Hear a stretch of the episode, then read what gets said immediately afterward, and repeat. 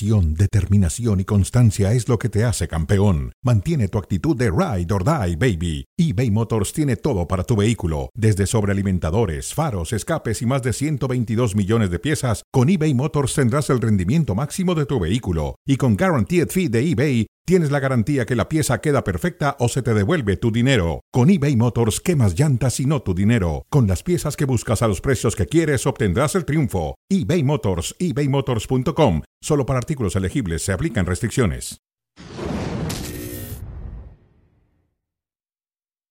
Es casi un hecho, un, casi un hecho, voy a hacer pruebas médicas, todo y voy a regresar.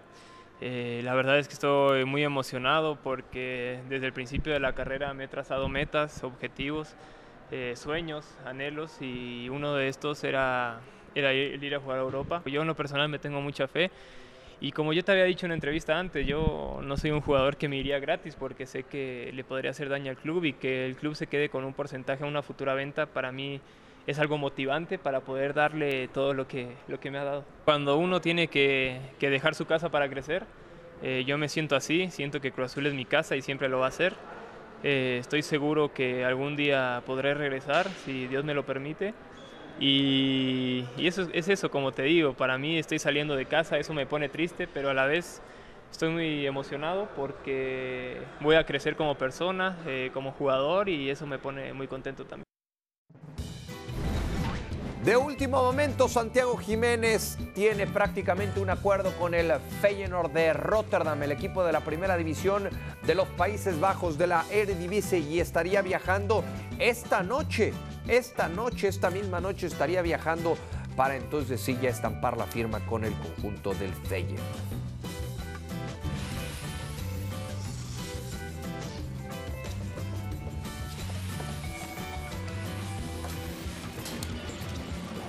¿Cómo están? ¿Cómo están? Buenas tardes y bienvenidos a Cronómetro y tengo el eh, gusto de acompañar a Sergio Dip. ¿Cómo Mau. estás, mi querido Sergio? Bien, un ¿Todo gusto. bien o qué? Bien, listos. Me gusta el tema de entrada, ¿eh? Me gusta lo de Santiago Jiménez y por lo que siento, vamos por caminos distintos con el primer tema, ¿eh? Ah, no me digas. opiniones. ¿No estás, no Creo estás que convencido sí. de que es una buena decisión? No, en eso estoy súper Ah. a favor. Pero el primer tema que yo veo de cuánta falta le hará Cruz Azul, creo que vamos a estar en desacuerdo. Bueno, a ver, dime A de una vez. voy. Dime de una vez, ¿cuánta falta le hará Santiago Jiménez a Cruz Azul? Para mí, este torneo de entrada, mucha falta. Es, es el hombre gol de Cruz Azul y de la liga ahora mismo. Cruz Azul se ha defendido muy mal estadísticamente. Mejoró, no recibió gol este martes contra San Luis, pero han sido la peor defensiva del torneo hasta antes de esta jornada. En cambio, han marcado ocho goles. Cinco de ellos de Santiago Jiménez y goles importantes. Y pudo marcar un hat-trick el fin de semana de no ser por Anthony Silva contra el Puebla partiendo de ahí, de que es un canterano, de que lleva años en la institución, 10 años formándose, creciendo, para mí es otra de esas piezas de los que rompieron la sequía que se van del equipo. Y así rápido saqué esta lista de Pablo Aguilar, Luis Romo, Orbelín Pineda, Cabecita Rodríguez, Juan Reynoso, obviamente, y ahora Santiago Jiménez. ¿Es un buen inicio de la máquina? Mm, A secas. Para mí sí lo van a extrañar mucho este torneo y de aquí a que encuentren a otro nueve. Bueno, pero entonces de arranque estamos de acuerdo. ¿En que lo van a extrañar? Sí, sí, Ah, sí, perfecto. Sí, Pensé sí. que ibas a decir que no tanto. No, por supuesto que lo van a extrañar y mucho. A ver, me parece que ni el propio Santiago Jiménez se imaginó tener tan buen arranque de torneo. Totalmente. Mucho menos Cruz Azul. Si bien es cierto, desde la pretemporada Diego Aguirre ya le había dado ese voto de confianza y el propio Santiago Jiménez sabía que iba a ser titular con Diego Aguirre, porque hay que recordar que con Juan Reynoso No lo era. no lo era. Bueno, ya había encontrado ese puesto titular y se iba a consolidar. Cinco goles en el arranque del eh, torneo. Espectacular. Y me parece que por números, por cifras y por funcionamiento lo va a resentir Cruz Azul. Sí, coincido. Se le ve esta mañana en estas declaraciones con León Lecanda, se le ve, Mau, me imagino coincides, muy emocionado, Sí. muy ilusionado. Mm, lo he visto muy motivado también con Cruz Azul. Es un hecho que él sabe que, que hay posibilidades reales de ir al Mundial de Qatar. Pero me gusta la decisión que toman él y, y el Chaco en familia, su padre, diciendo como, a ver, pensemos a mediano y largo plazo más allá de los próximos cuatro meses. No todo es nada más ir al Mundial. Él sabe que si le va bien va a estar en Qatar. Y si no va a Qatar y sigue haciendo las cosas bien en Europa, estará en otras Copas Tiene del Mundo. 21 años, Abel. Totalmente. Tiene 21 Y años. se le nota la ilusión y se le nota la motivación y va a seguir creciendo como futbolista. no puede solamente pensar a corto plazo teniendo tan corta edad. No, 100%. apenas 21 años de edad, me parece que condiciones, talento tiene para poder triunfar en el fútbol de Europa. Y qué mejor que vaya a una liga Sí. que para muchos futbolistas alrededor del mundo, no solo mexicanos, se ha convertido en un trampolín. Eso. Ahora, ¿qué esperar, hablando de eso, de Santi Jiménez en la Eredivisie? ¿Qué esperar de él en el Feyenoord? A ver, eh, yo soy de los que piensa que cuando el jugador llega a un equipo por petición del técnico con el aval de la directiva, siempre llevará un paso, un paso adelante, ¿no? Y me parece es la historia de Santiago Jiménez. Sí. Lo solicita el técnico, quizá muy empujado por el propio Denis Teclos, que lo conoce desde niño, y eso entonces ayuda a que Santiago Jiménez llegue con buenas credenciales al, al Feyenoord. Va a competir por el puesto con un brasileño, creo yo, por el momento que le vimos ¿no? en este arranque de torneo a Santiago Jiménez en el fútbol mexicano, que tiene los argumentos suficientes para llegar a ser titular. Sí, totalmente. Agregaría, coincidiendo con lo del técnico y la directiva, le escuché una declaración a Johan Vázquez, que descendió con el lleno al mexicano la temporada pasada. Platicó uno a uno con Dani Martínez, nuestro compañero. Y ahora que va al Cremonese, que acaba de ascender a la Serie A, le dice, yo pensé que sabía defender cuando jugaba en México. Hasta que llegué a Italia, me di cuenta que tenía mucho que aprender, que crecer, que madurar, etcétera, como futbolista. Lo mismo pienso que le va a pasar a Santiago Jiménez. Hoy se va como líder de goleo de la Liga MX. Qué bueno.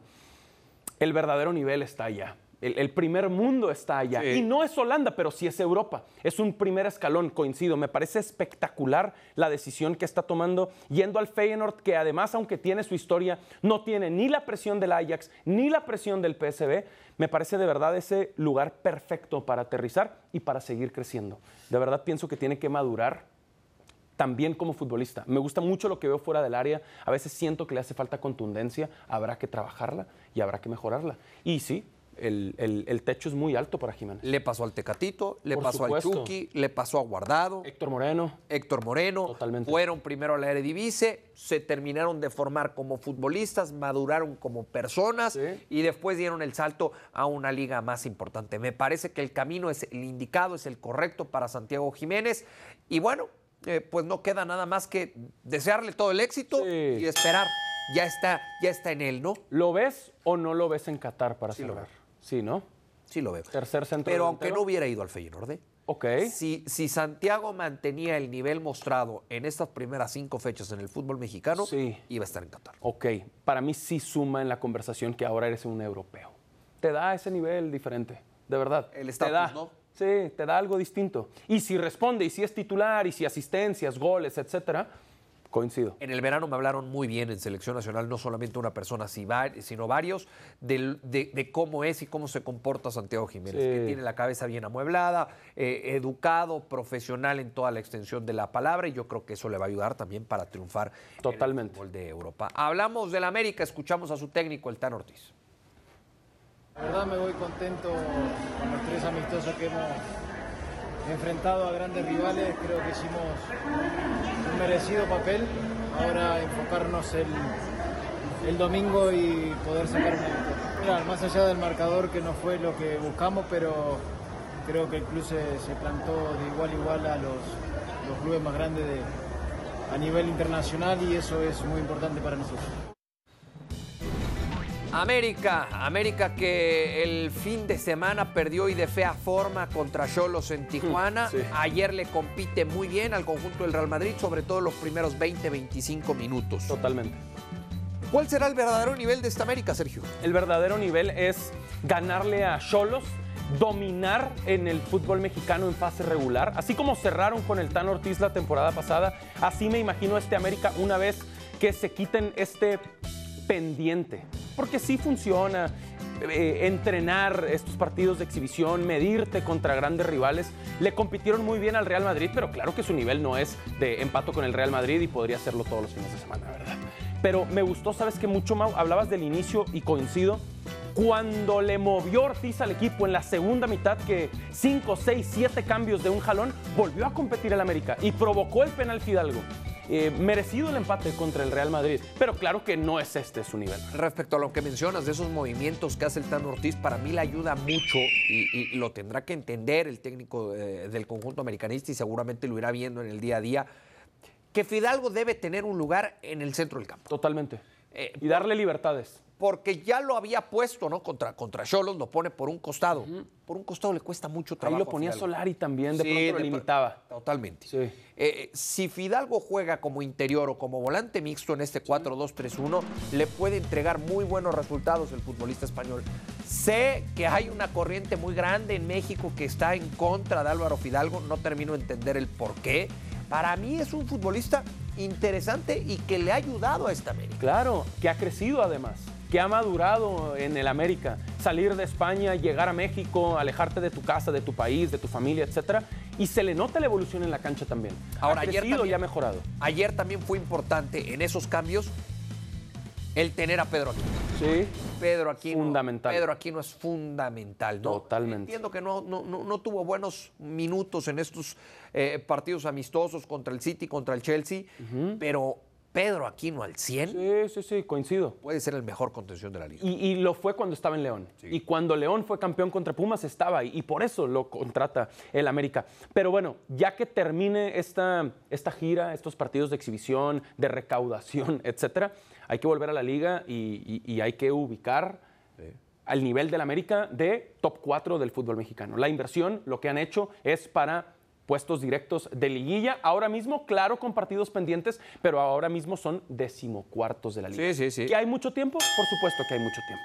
¿Y que van a estar en liguilla? Ahí estarán. Yo sí creo en Fernando Ortiz, aunque he escuchado a quienes lo están criticando y cuestionando ya. Rayados, Tigres y el tercero sería América, de esos cuatro que dices. Sí. Rayados, Tigres, América, los veo ahí. Por supuesto, Toluca está en la conversación también. Toluca también. Sí, Cruz sí. Azul tendría que Pero estar. ya sabemos que no solo es el mejor plantel es campeón. Atlas no lo ha tenido y es bicampeón. Sí, de acuerdo. Totalmente, son otros factores. Ahora, ¿qué hacemos con Henry Martín?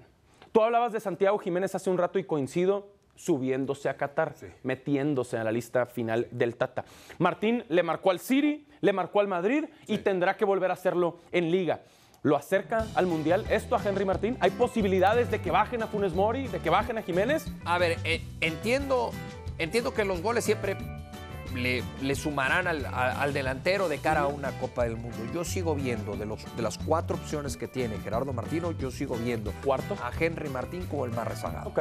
¿no? O sea, eh, yo sí sigo encontrando a Raúl Jiménez como uno, a Funes Mori, que arrancó muy bien el torneo, Sí. como dos, y como tres a Santi Jiménez. Totalmente. Pero sí le mete presión, ¿no? O sea, Ah, sí ver. suma, sí suma puntos en la conversación. Por supuesto. A ver, aunque sean si partidos Henry de Martín, exhibición. si Henry Martín sigue mejorando y sigue marcando goles, por supuesto que va a meter ahí en un problema a Gerardo Martino para elegir a sus tres delanteros. Totalmente. Para mí lo- el, el, el uno y el dos, sobre todo si el dos mantiene el nivel, Ya está. están. Por supuesto. Y el uno, pase lo que pase, va a estar. O sea, Raúl va a estar. Raúl va a estar. Esté como estar en el Wolverhampton, ¿de acuerdo? Y está bien, es la apuesta de Gerardo Martino, se la ha jugado con él y el tiempo le dará o no le dará la razón. Funes Mori ha tenido un muy buen inicio. Me imagino que eso le quita cierto peso de encima al Tata Martino. Es, es perfecto que le esté funcionando en el semestre del Mundial. Fue su apuesta también. Aceleraron la naturalización y ese es otro tema, pero ya está y está bien que le esté funcionando. Pero para mí sí sumó Santiago Jiménez, una vez que lo presenten en el Feyenoord y aparezca en Europa y aparezca en Holanda y si es titular y si es regular, le gana a Henry Martín en la conversación, aunque sea un futbolista del América, Sí. que es el club más mediático del Sí, sí. Ahora, hablando de, de Rogelio Funes Mori, yo siempre creí desde antes de que arrancara el torneo de que esta campaña Funes Mori va a marcar 10 goles. Ok, ¿por qué lo creías? Y eso me parece que en automático lo va a llevar a la Copa del Mundo. ¿Por qué? Porque él creo que sabía que si este torneo no es bueno, no sé si Gerardo Martino se iba a aventar el, el trompo a la uña. Ok, Entonces, eh, yo creo que se sentía con ese compromiso, no sé si inclusive hasta hablado entre ellos, eh, tienes que llegar a una buena cifra, entre 8 o 10 goles. Puede ser, puede ser. Para que entonces tenga los argumentos suficientes de ponerte la convocatoria. y, y por eso le está ayudando mucho a Gerardo Martino en la conversación y lo está haciendo bien a favor del Tata y a favor de la confianza que le ha tenido. Correcto. Pausa. Por favor, La hay que hablar de. Tigres y Rayados con calma, ¿no? Sí, con calma, con Ok. calma. Hablaremos de los regios. Hacemos la primera pausa en esta edición de Cronómetro y volvemos para hablar de Tigres y Rayados.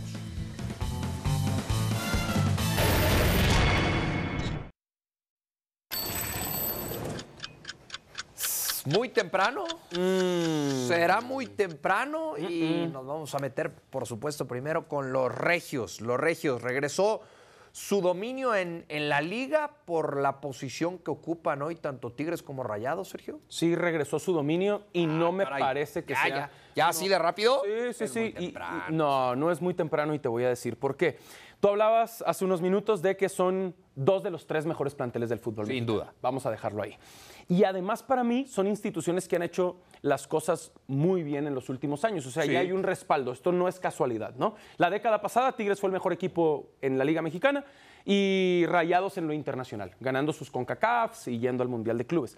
Y para mí entonces, además de que tienen al plantel, además de que tienen a las directivas que vienen haciendo las cosas muy bien hace muchos años, tienen a los técnicos ideales para mantener esto. Miguel Herrera y Víctor Manuel Bucetich son dos hombres, uno con mucha experiencia y dos ganadores en el fútbol mexicano. Miguel Herrera ni siquiera ha podido llegar a una final con Tigres. No ha podido, esta es su tercera oportunidad. Esta es su tercera Correcto, oportunidad. van dos torneos, este es el primer torneo completo de Víctor Manuel Bucetich. Sí. Habrá que darle tiempo, pero para mí esa es la gran clave. Tienen al plantel, tienen a la directiva, tienen A la ver, a ver, afición, a ver. que no es poca cosa. Como diría Mario Carrillo, ¿no te estás emocionando? No, Son es apenas que- cinco jornadas para ya hablar del dominio en, Pero es que la son cuatro victorias en cinco jornadas. Y ayer, por ejemplo, Monterrey le gana a un Puebla que venía invicto, que lleva mucho tiempo haciendo las cosas bien con No, y, Larcamón. y fue muy superior. Ganó Correcto. 1-0 y pudo haber ganado 3-0. Correcto, totalmente. Y Tigres pierde en primera jornada contra Cruz Azul sin Nahuel, pero Tigres lleva cuatro partidos seguidos con el cero atrás. Tigres desde que Nahuel jugó fecha 2 a fecha 5 no ha recibido gol. Y no es solo Nahuel, es Diego Reyes, y es Javier Aquino, y es la defensa de Tigres. Que esa era una prioridad, ¿no? Eh, pa- pa- para Tigres. Y creo que la ha conseguido, el no recibir gol. Porque Sí. si algo le cuestionábamos a este Tigres es que le llegaban y le generaban con Sabíamos que tenía gol, pero le Hoy, hoy ha mejorado en ese sentido el equipo dirigido por Miguel Herrera. A ver, yo creo que sí es temprano porque por plantel, por calidad, estos dos equipos no solamente tienen la exigencia de terminar dentro de los primeros cuatro, Totalmente. tienen la obligación de por lo menos estar en la final. Estoy de acuerdo. Entonces es temprano. Es temprano porque es la fecha 5, pero la muestra es importante. Cuatro victorias en cinco partidos. Señales, señales Muy buenas sensaciones. Eh, eh, eso sí. Muy buenas Eso sí, sensaciones. Eso sí. Me gusta para final regia, de hecho. Ah, caray. O sea, que terminen uno y dos, Me fascinaría. como ya pasó. Todo el caminito a la liguilla, que claro, como Terminaron en diciembre del 2017, Tigres campeón en el BBVA. Correcto. Diciembre del 2010. Sí, Avilés, ese penal que todavía no cae, Hacía frío aquel día. Sí, correcto. Hablemos de Toluca. ¿Estabas ahí apoyando? No, estaba acá, estaba acá, estaba acá. Pero a ver, volvieron las épocas de oro del Toluca, esas de finales de los 90, principios del 2000, por lo que estamos viendo, porque Toluca es el que está ahí, ahora mismo en el top 3, también cuatro victorias en cinco partidos. De los mejores partidos, por cierto, que los que me ha tocado trabajar es esa final regia. Ok, Eh, para mí no, para mí todavía no ha vuelto. ok. Toluca va en camino, pero no ha vuelto. Eh, yo creo que ha tenido buenos partidos. Eh, ayer, eh, a la inversa de lo que le había pasado a este Toluca, que se le caía el equipo a Nacho Ambriz en los segundos tiempos, ayer termina eh, rescatando el triunfo en la última jugada del partido con una fantástica definición del Fido Álvarez. Primero el control Sí. de nivel europeo y después el- la forma en cómo le pega la pelota y termina la jugada. Pero son apenas cinco jornadas. Para, para hablar de que volvieron las épocas de oro al Toluca, necesitan títulos. Eso iba a decir. Por lo menos Títulos. un título y Claro. un par de finales. Claro. Porque si el parámetro es ser campeón una y otra y otra vez y tener a tu campeón de goleo y formar una época, una dinastía, etcétera, no bastan cinco jornadas, de acuerdo. Aquel Toluca de época es que eso, eso los hizo un equipo de época. 100%. ¿no? Que se volvieron candidatos al título temporada tras temporada. 100%. Que llegaban a liguilla y sabías que iban a estar por lo menos en la final. Y que ya en la final muchas veces terminaban ganando. Claro. Por eso el máximo ganador en torneos cortos. Pero sí parece un muy buen inicio y un acierto lo de Nacho Ambriz y reforzar el plantel así. Sí. Las sensaciones son positivas. El primer paso lo han dado, ¿no? Con una buena inversión. Llevaba a Toluca mucho tiempo de no hacer buenas inversiones. Quizá gastaban, pero no eran inversiones correctas. 100%. Y ganar como lo hicieron en León de último minuto, en una plaza tan complicada, contra otro muy buen plantel, etcétera, no es cualquier cosa. Es temprano, pero sí parece que este es el equipo que, justo como está ahora mismo en la tabla, ¿no? Monterrey 1, Toluca 2, Tigres 3, el que puede eh, cambiar esta conversación regiomontana. Ahora mismo eso parece. ¿Listo para platicar con el caballo de caballos, Ernesto Jerez. ¿Cómo no? no, hay que. Cierto, el otro día en el Home Run Derby, bueno, el Home Run Derby, cantó hasta como Bad Bunny. Es ¿eh? que hace bien, sabe lo que vende, sabe lo que funciona. Volvemos con Ernesto y los mexicanos en grandes ligas.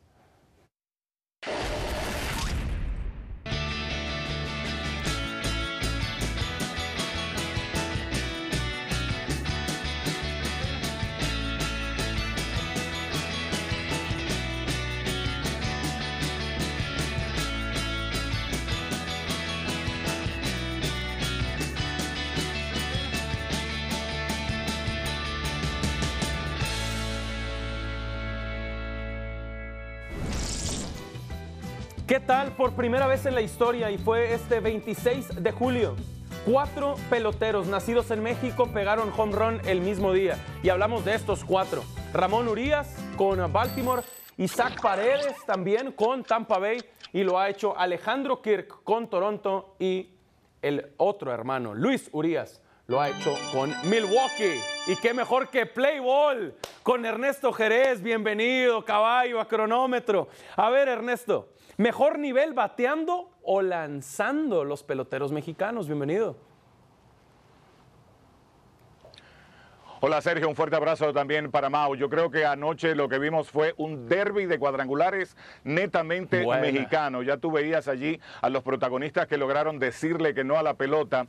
Pero yo entiendo que si uno toma en cuenta que el juego no comienza hasta que el lanzador se deshace de la pelota, entonces yo creo que va muy parejo el asunto porque hay un caballo en Los Ángeles que se llama Julio Urias, que a pesar de que no hemos visto su nivel, también ha estado en la lista de lesionados, está entre los mejores lanzadores de todo el béisbol en cuanto a efectividad. Tiene nueve victorias, se espera que cierre bien Urias esta temporada con los Dodgers, pero si ahora mismo ponemos el tema del Clásico Mundial de Béisbol, entonces qué bueno sería ver a esos jugadores que se destacaron a la ofensiva el día de ayer, también decir presente con el equipo de México, porque cualquier cosa puede suceder, pero a la hora de que venga esa ofensiva, si México la tiene, entonces podemos esperar y mucho de parte del equipo mexicano de cara al Clásico Mundial de Béisbol. Ernesto, metámonos con el equipo de los, eh, de los Dodgers, este equipo del cual tanto se está hablando, del que parece es el equipo sensación. ¿Será el mejor equipo de cara al cierre de la temporada regular? Yo creo que sí, Mau, porque los Dodgers están prendidos, están encendidos. Solamente tienen dos victorias menos que los Yankees, pero el equipo de Nueva York ha perdido 10 de sus últimos 19 compromisos y esta noche juegan el segundo de la serie contra los Mets en City Field, partido que estará aquí a través de ESPN. Entonces, yo entiendo de la manera como hay tantos veteranos en el equipo de los Dodgers, va a ser muy difícil que estos no terminen con el mejor récord en todo el béisbol de las grandes ligas esta temporada. Y recordar que el año pasado el mejor récord lo tuvo el equipo de los gigantes de San Francisco con 107 victorias y los Dodgers se quedaron a uno con 106 triunfos. Ahora, Ernesto, tomando todo esto en cuenta, si solo tuvieras una ficha para ser campeón, hoy, ¿a quién se la pondrías y por qué? ¿A los Dodgers?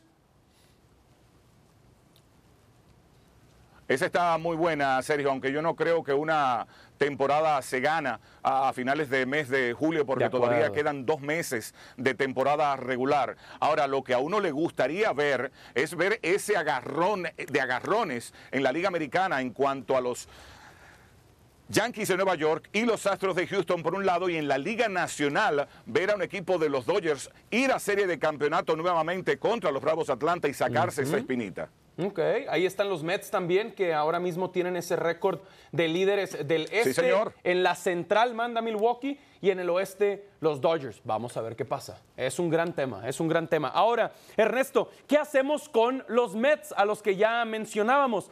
Le ganaron 6 por 3 anoche a los Yankees en City Field. ¿Hay posibilidades reales de que terminen con mejor récord que los Yankees? Yo creo que no, Sergio. El equipo de los Mets pasa por un buen momento, tienen 60 victorias, lideran el este de la Liga Nacional, pero allí detrás de ellos, bien cerca, los Bravos de Atlanta. Pero lo bueno es que Jacob de Grom tuvo salida de rehabilitación hoy y Bob Walter, el manager de los Mets, dijo que la próxima apertura de Jacob DeGrom va a ser con el equipo grande. Además, hoy en el segundo de la serie contra los Yankees va nada más y nada menos que Max Scherzer en el día de su cumpleaños. 38 años de edad cumple hoy Max Scherzer. Perfecto. Y vale la pena seguir de cerca qué crees que pase esta noche aquí en ESPN en City Field en el segundo de la serie.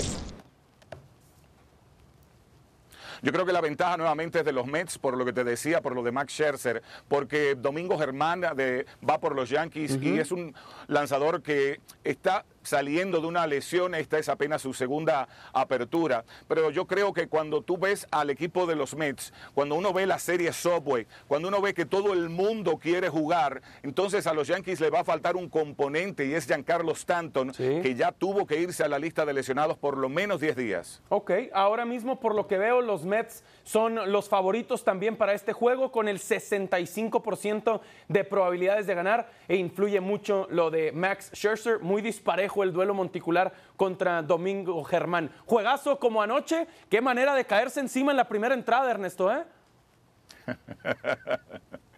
Sí, los Yankees anotaron rápidamente back to back de George y de Rizzo, pero los Mets lograron responder también en el cierre de la primera con cuatro eh, carreras y de ahí en adelante pues logramos ver a un equipo de los Mets llevarse el primero de la serie en City Field y de nuevo esta noche se verán las casas, de nuevo en la casa de los Mets ante los Yankees.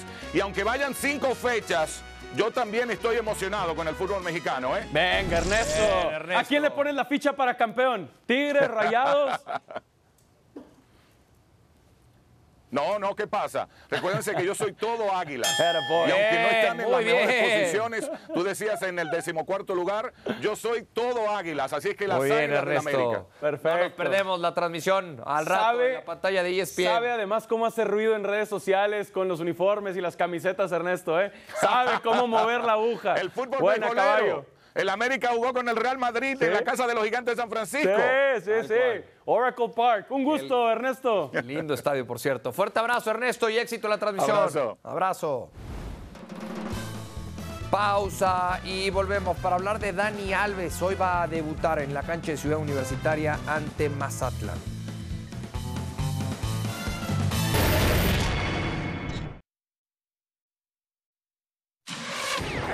En la mira, en la mira, por supuesto, debemos de poner a Ricardo Cadena, el técnico del Guadalajara, por todo lo que se juega esta noche en la corregidora ante el conjunto del Querétaro. A ver, va a jugar en un estadio vacío ante el que hoy es el peor equipo de la liga. Correcto, correcto.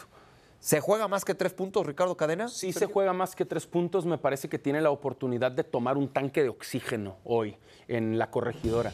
Chivas no solo no ha ganado, Querétaro tampoco ha ganado. Chivas solo ha marcado un triste gol en cuatro partidos jugados. A mí eso me parece escandaloso, en serio.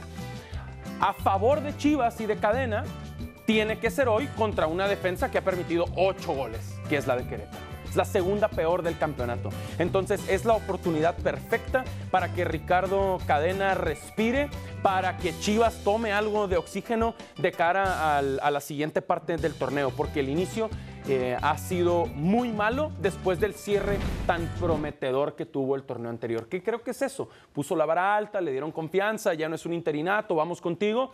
Un gol, uno en cuatro partidos jugados es lamentable. Es que si no gana, si no gana hoy el Guadalajara, entonces ¿cuándo va a ganar? Ese es mi punto. y si te gana Querétaro, la espiral negativa continúa, caes al último lugar de la tabla. Pierdes confianza, eh, viene la presión, Eventualmente ya de esa difícilmente te vas a recuperar. No estamos diciendo que hoy pierda el trabajo Ricardo Cadena, pero ya no sabemos si va a tener el tiempo suficiente para Justo, recuperarse. justo, así lo veo. Hablemos de Pumas contra Mazatlán también, porque los reflectores han estado puestos en eh, la cantera y en Ciudad Universitaria, merecidamente, por la llegada de un histórico como Dani Alves. ¿Sería inteligente debutarlo este miércoles por la noche contra Mazatlán? Sí, si está físicamente para debutar, que lo debuten. Coincido. ¿no? ¿Por qué no, no? Eh, ¿Por, qué no? Yo sigo aquí hablando de la edad de Dani Alves. Yo no pongo en telejuicio su calidad, su talento. Soy el primero en reconocer. Pero- Es el jugador más ganador. Pero ¿de qué va a jugar? ¿De lateral por derecha? Seguramente sí rumbo al Mundial, ¿no? Lo que pasa es que dicen que hoy va a jugar de volante. Ok. Y entonces, si juega de volante, sí creo que ya estás cambiando todo un equipo por un jugador. Y- pero no es un jugador cualquiera. Aunque no sea un volante o un extremo a lo largo de su carrera. Pero a ver, hasta hoy el equipo viene funcionando bien. ¿Estás de acuerdo? Sí, sí, totalmente. Ahora, ¿vas a cambiar todo para acomodarlo a la medida de Dani Alves? yo sí le movería. O sea, para mí lo ideal sería que fuera el lateral mí- derecho. Para mí es riesgoso. Ok, lateral derecho para ti sí, ¿no? Para mí lateral derecho sí. No sé si físicamente le va a dar en la Ciudad de México con tan poco tiempo el, la ida y vuelta. Ya el último semestre en el Barcelona demostró que ya le costaba trabajo el despliegue físico. Eso estoy de acuerdo. 39 años, la altura, la contaminación, entiendo perfecto eso. Para mí, si este partido es en miércoles por la noche y no en domingo al mediodía, es el momento ideal para debutarlo. Si ya fue y vino a Guatemala, ya tiene su visa, ¿qué están esperando? Todo mundo va a ir hoy a CEU a ver a Dani Alves. Eh, Eso, merecidamente. eh, eso sí, hoy se va a lo que una, quieren. una mejor entrada Claro. de lo que hubiera tenido, ¿no? Contra Mazatlán. Exacto. A ver, hacia allá quería llegar. Solo hay tres equipos que no han ganado en lo que va de este inicio de la liga. Chivas, que va contra Querétaro. Chivas y Querétaro, justo. Y el otro es Mazatlán. Es el momento perfecto. Eres superior a Mazatlán. Tienes un mejor plantel, tienes más tiempo trabajando con tu técnico, estás en casa, miércoles por la noche. Yo lo debutaría ya. Sí, sí, el fin de semana es contra Rayados. Otra vez en casa, el domingo, pero contra Rayados. Me parece que hoy es mucho más a modo, ¿no? Para que Sí, justo. Dani Alves. Justo, perfecto. Ya veremos entonces. Ahora hay que platicar de Raúl Alonso Jiménez Mau. También. La noticia de una lesión ha llegado desde Europa, desde España específicamente. y Ya les contamos por qué. Claro, claro, me dijiste. Pudimos mantener el arco en cero, que era una situación que, que no se nos ve- venía dando en los, últimos partidos. Ah, Este, eso, por un lado, es, algo, algo positivo. Bueno, cuando no se puede ganar, eh, no perder también es, tiene, tiene alguna cosa positiva. Detector de mentiras, después de escuchar a Diego Aguirre, el técnico de Cruz Azul, ¿no perder tiene cosas positivas? Está, ¿En serio? está muy mediocre siendo el técnico de Cruz Azul con este plantel, con esta inversión, etcétera. Para mí lo único positivo es que mantuvieron el cero atrás. Llegaron a este martes en San Luis como la peor defensa del campeonato. Un desastre estadísticamente hablando y eso que Jurado fue factor. Sí. Eso que Jurado ha sacado varias. Ayer lo pudo perder Cruz Azul. Totalmente hacia allá quería llegar. Entonces es engañoso el cero atrás, es engañoso el empate porque San Luis merecía más que Cruz Azul ayer. es una mí- mentira. pa- eh, claro, para mí estas frases eh, son de esas frases ya hechas en el fútbol, ¿no? 100%. El, el no perder tiene cosas positivas, el perder nos hace más fuertes. Son de este tipo de frases que ya, ya no sabemos y que no son realidad. Claro. No, no tiene cosas positivas. Por supuesto que es, es, es una mentira, tiene que trabajar mucho Diego Aguirre, tiene que mejorar este equipo, le urge que llegue un central, le urge a Cruz Azul un central, porque eso, e- eso también es, es cierto. Veremos ahora cómo van a suplir a Santiago Jiménez, porque para mí Iván Morales está lejísimos de la, de la- de la versión que nos estaba entregando Santiago Jiménez. Carneiro tendrá minutos. Sí. Vamos a ver cómo le va a Carneiro. ¿no? Coincido. Pero sí, miente, miente Diego Sí, Aguirre. Porque además, Jurado fue factor. Jurado fue el jugador más valioso de Cruz Azul. Por él mantuvieron el cero, no porque mejoraran defensivamente hablando. Ahora platiquemos de Diego Coca y el Atlas, bicampeón, sorprendido por Tijuana en el Jalisco. Sí, mira, está claro que las excusas las tenemos y son válidas. ¿sí? Hacemos pretemporada. Hace dos semestres tenemos 10 días de vacaciones y 10 días para empezar a jugar. Entonces a veces tenemos esta idea de juego, de presionar, de recuperar alto, de, eh, de ganar todos los duelos y a lo mejor físicamente no estamos Claro que las excusas son válidas, dijo Diego Coca. ¿Qué piensas, Mau? Que no, que, que también es, es- es una mentira. O sea, las excusas son válidas. ¿Por qué van a ser válidas?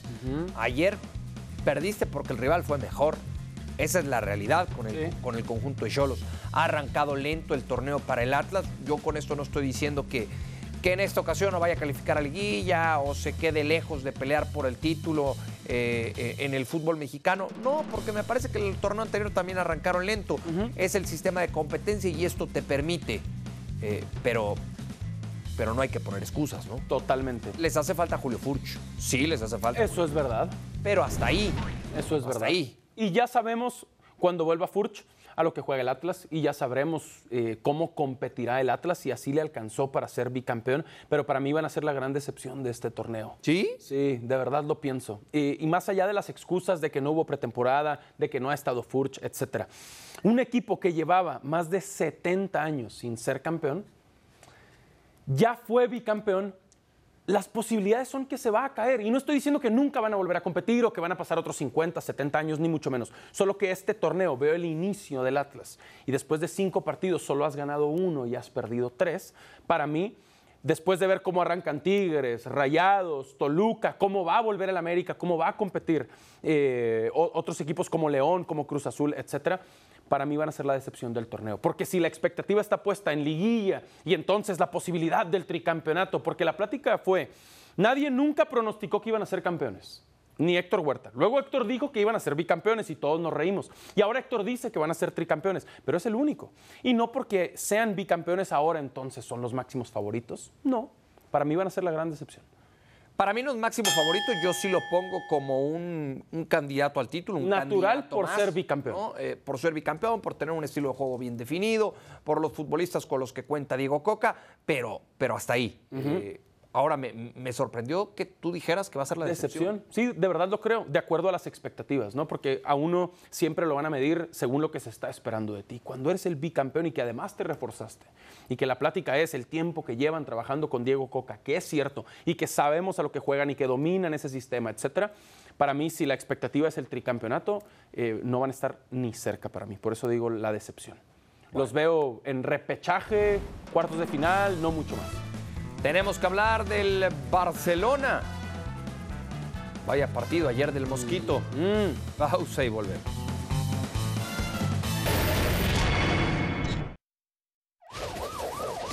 Sala de emergencia. Podríamos decir hasta en terapia intensiva o no. Raúl Jiménez, después de que se lesionó, o esa fue al menos la noticia, lo que nos llegó desde Europa, partido de preparación del Wolverhampton, específicamente disputado en España. ¿Qué sabes, Mau? ¿Qué escuchas? A ver, eh, no es. ¿De no, gravedad? No, no llega a terapia intensiva. Ni siquiera urgencias. Pasó nada más una revisión con el doctor, digamos.